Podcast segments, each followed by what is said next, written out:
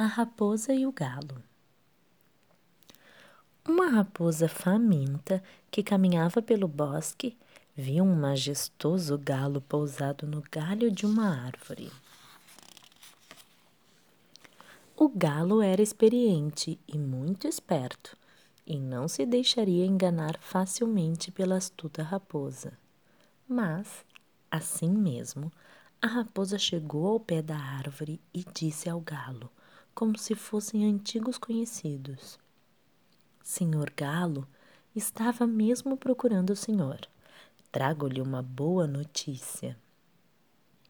Uma boa notícia? Então diga, dona Raposa, quis saber o galo muito interessado. Não precisa mais ter medo de mim, porque acabou a guerra entre as nossas espécies. Então alegre-se, senhor galo.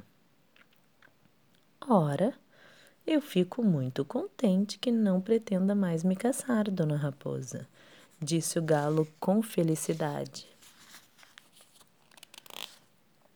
Muito bem, então venha até aqui para que possamos nos abraçar, como verdadeiros irmãos, chamou a raposa, com simpatia.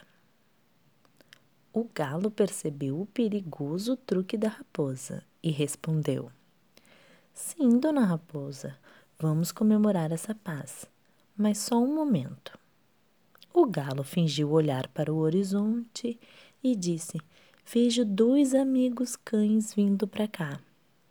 A raposa ficou assustada, porque poderia ter visitas indesejáveis, e exclamou: Dois cães vindo para cá? Não pode ser.